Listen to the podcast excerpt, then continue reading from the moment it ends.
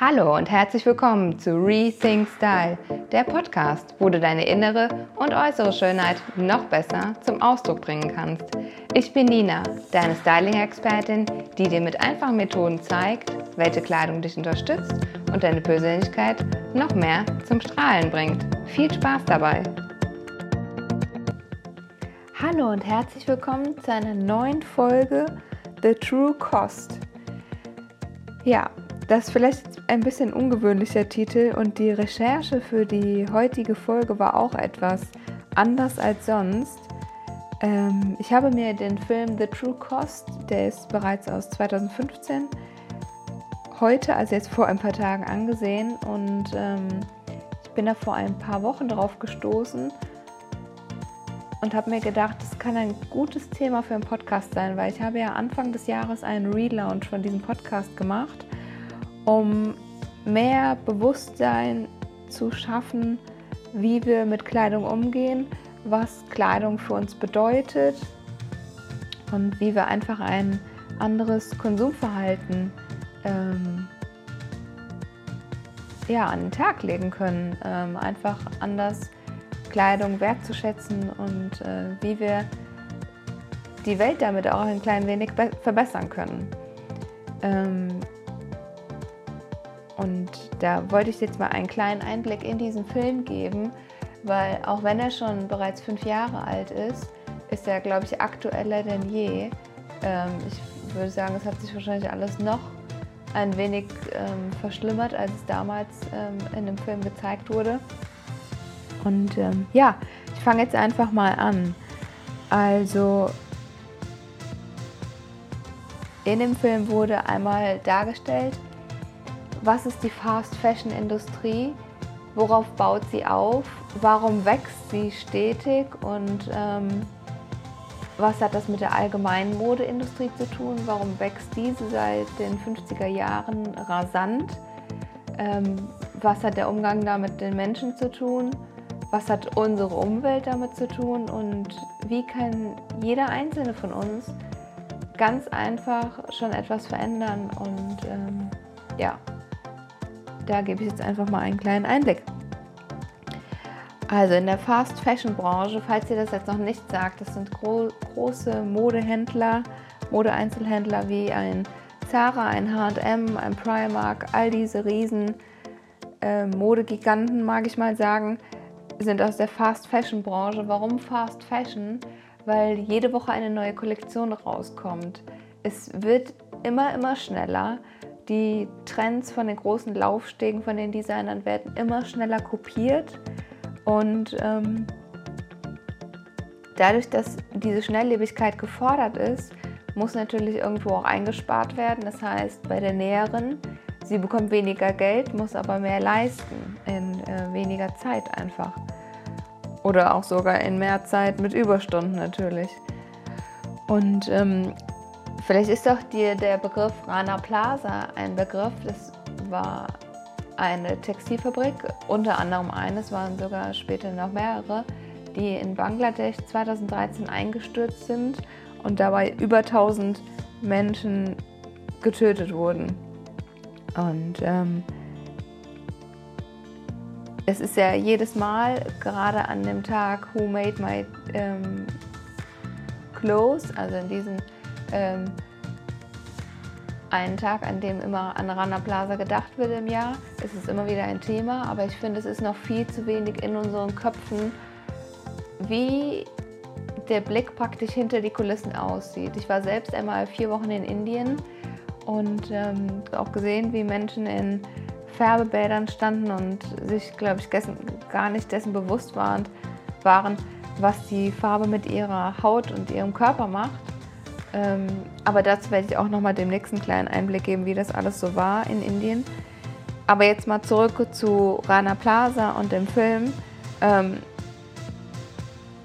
es wurde aufgezeigt, dass jährlich drei Billionen Dollar in der Modeindustrie umgesetzt werden.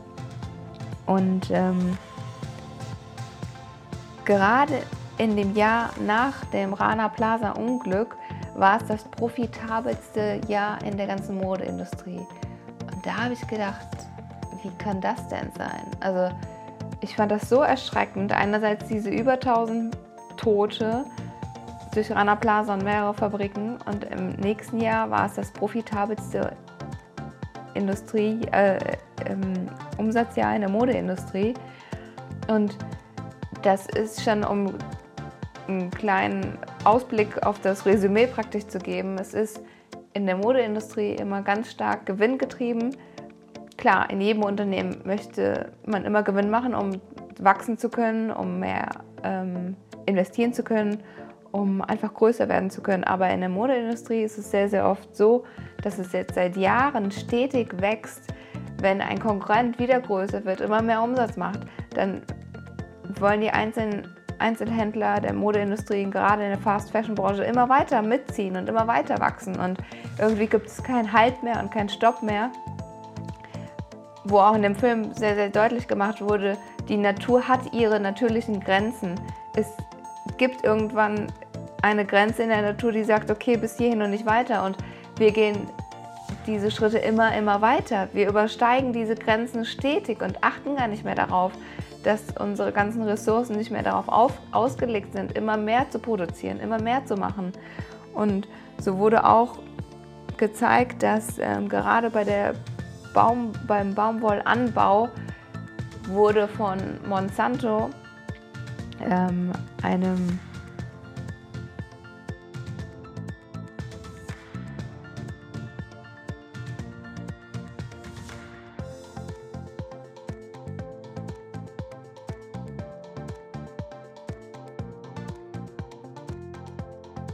Saatgutmonopolist praktisch ähm, ein Saatgut hergestellt wurde, das die Landwirte und Bauern beziehen sollten, weil es eigentlich gar keine Konkurrenz mehr am Markt gab. Es wurde immer teurer, das Saatgut. Somit haben sich die Landwirte teilweise verschuldet und es wurde suggeriert, dass dadurch weniger Pestizide entstehen und es ein schnelleres Wachstum der Pflanzen gibt und dadurch mehr Ernte geleistet ist. Aber durch dieses kurzfristige, schnelle Wachstum wurde langfristig der Boden zerstört durch diese ganzen Chemikalien, die in dem Saatgut waren und ähm, womit später auch die Baumwollpflanze besprüht wurde. Also das heißt, es ist ein sehr kurzfristiges Denken, schnell jetzt das Allermeiste rausholen, aber nicht langfristig an die ganzen Folgen gedacht. Und es ist ja nicht nur so, dass es dann den Boden kaputt macht, das greift sich ja dann auch auf das Trinkwasser, auf die Menschen vor Ort zurück. Diese bekommen Krankheiten vor Ort. Das war total gut erklärt in dem Film, dass gerade in dieser Region, wo diese Baumwolle angepflanzt wurde oder auch wird, dass Menschen mit außergewöhnlichen Krankheiten auf einmal zu sehen waren und diese immer mehr sich ausgebreitet haben. Das heißt, es gab seltene Hautkrankheiten, es gab vermehrt Krebs vor Ort und ähm, das ist halt, das ist halt dieses irgendwie kurzfristig, kurzfristige Gewinndenken, was aber nicht langfristig weder gut für uns Menschen, für die Umwelt, für unsere Erde und ähm, für unser ganzes Miteinander gemacht ist. Um auch noch mal einen Einblick auf das ganze Thema Konsum und Materialismus einzugehen. Materialismus suggeriert uns ja immer, also gerade in der Werbung wird uns suggeriert, wenn du jetzt diese Creme kaufst, dieses Shirt und noch diese Schuhe, dann fühlst du dich viel wohler, bist glücklicher, fühlst dich reicher und ähm, fühlst dich mehr geliebt von anderen Menschen. Aber tatsächlich ist der, das Gegenteil der Fall. Und zwar macht uns der Konsum eher depressiv, ängstlich, weil wir nie dieses Gefühl von, davon haben, es, wir sind jetzt genug, wir sind jetzt schön genug, wir sind jetzt genau gut so, wie wir sind. Nein, weil wir immer wieder gesagt bekommen, du brauchst noch das, du brauchst noch das, du brauchst noch das. Und dadurch, dass der Lebensstandard und all die Kosten aus dem alltäglichen Leben wurden eigentlich immer höher in den letzten Jahren. Aber in der Modeindustrie ist es so, dass wir ein T-Shirt schon für 3 Euro bekommen und dadurch immer mehr Mode kaufen, weil es ja so billig ist, wir uns dadurch ja, vermeintlich besser fühlen. Aber es ist ja oft nur für einen ganz geringen Zeitpunkt, wenn überhaupt. Und es wurde auch genannt, dass ein Durchschnittsamerikaner im Jahr 37 Kilo Textilien wegwirft. Ich finde, diese Zahl ist einfach mal unglaublich. 37 Kilo pro Durchschnittsamerikaner und die einfach auf der Mülldeponie landet, weil sie nicht weiter verwertet werden kann, weil Fast Fashion aus so viel Schadstoffen besteht und dadurch einfach nicht mehr recycelbar ist. Das heißt, sie wird in den nächsten 200 Jahren irgendwo rumliegen, bis sie sich irgendwann mal selbst abbaut. Ja, was einfach viel, viel mehr Zeit und Ressourcen in Anspruch nimmt. Ja, also ich finde es irgendwie erstaunlich, dass wir uns dessen oft gar nicht so im alltäglichen Modekonsum bewusst sind. Und einfach mal darüber nachdenken, wenn wir das nächste Mal shoppen gehen, was macht das mit unserer Umwelt, aber auch was macht das mit unserer Haut. Also ganz ehrlich, wenn dort auf den Baumwollfeldern vor Ort die ganzen Menschen krank werden durch die ganzen Pestizide und die ganzen Schadstoffe, die im Boden sind und in der Luft dort sind, dann krank werden, das landet ja auch in unserer Kleidung. Und das heißt, es macht uns auch langfristig krank. Also es ist eigentlich nur eine Win-Situation für diesen kurzfristigen Gewinn der Unternehmer, aber für alles andere gar nicht. Sowohl für uns nicht, für den Konsumenten, als auch nicht für den Arbeiter. Da wurde auch nochmal ganz klar gezeigt, bei dem Essen ist es oft so, dass wir uns schon Gedanken machen bei Lebensmitteln, ah, da steht Bio drauf, okay, es hat ähm, es ist gut angebaut, es hat äh, faire Arbeitslöhne, faire Arbeitsbedingungen gegeben und ähm, es ist gut für meinen Körper, es macht mich gesund und es hilft mir. Aber irgendwie ist es bei der Kleidung noch nicht so angekommen, dass wenn irgendwie Fairtrade draufsteht oder das nachhaltige Labels sind, dass wir bereit sind, ein paar Euro mehr auszugeben. Und wenn wir ganz ehrlich sind, ist ein T-Shirt für 30, 40, 50 Euro normal. Es ist nicht normal, ein T-Shirt für 3 Euro zu kaufen. Und uns dessen einfach mal bewusst werden. Einfach mal wieder viel mehr darüber nachdenken, wie viel ist uns Kleidung tatsächlich wert, aber auch unsere Gesundheit, Gesundheit, die damit einhergeht. Ja, es wurde halt ganz viel von Auseinandersetzungen und Demonstrationen von Arbeitern gerade in Kambodscha auch gezeigt, die für einen Mindestlohn von 160 Dollar pro Monat gekämpft haben, auf die Straße gegangen sind. Die wurden dann wieder teilweise von der Polizei verprügelt. Dabei gab es auch wieder Tote. Ich will das hier gar nicht so dramatisch machen, aber ich habe mir nur gedacht, so für 160 Dollar im Monat, das ist ja praktisch nichts. Und wie sollen diese Menschen überleben, wenn sie noch nicht mal diese 160 Dollar haben? Dann müssen sie teilweise die Kinder weggeben und ähm, ja, leben am Existenzminimum. Und für welchen Preis bezahlen wir das, dass wir zum Beispiel ein 3-Euro-T-Shirt, ich will jetzt gar nicht sagen, dass du es kaufst, aber einfach, was sind die weitreichenden Folgen, wenn wir ein T-Shirt für 3 Euro kaufen? Was unterstützen wir gleichzeitig damit? Dass der Arbeiter, die Näherin davon nicht leben kann, dass sie krank werden vor Ort wegen dieser ganzen Schadstoffe im Boden, im Wasser, aber es uns ja auch gleichzeitig nicht gut tut. Und ich finde, da sollten wir einfach mal drüber nachdenken, ähm, über dieses ganze wirtschaftliche System, über den Kapitalismus. Klar, jetzt wirst du sagen, der, den gibt es ja irgendwie und wenn wir jetzt aufhören zu konsumieren, dann bricht alles zusammen. Ja, es kann zusammenbrechen. Aber was ist denn die andere Folge? Was ist denn, wenn wir genauso weitermachen, wie wir jetzt die letzten Jahre konsumiert haben und uns verhalten haben. Die Folge wird auch irgendein Zusammenbruch sein. Das heißt, es werden vielleicht noch mehr Menschen sterben, es werden, wir werden noch ungesünder leben, wenn wir weiterhin so konsumieren.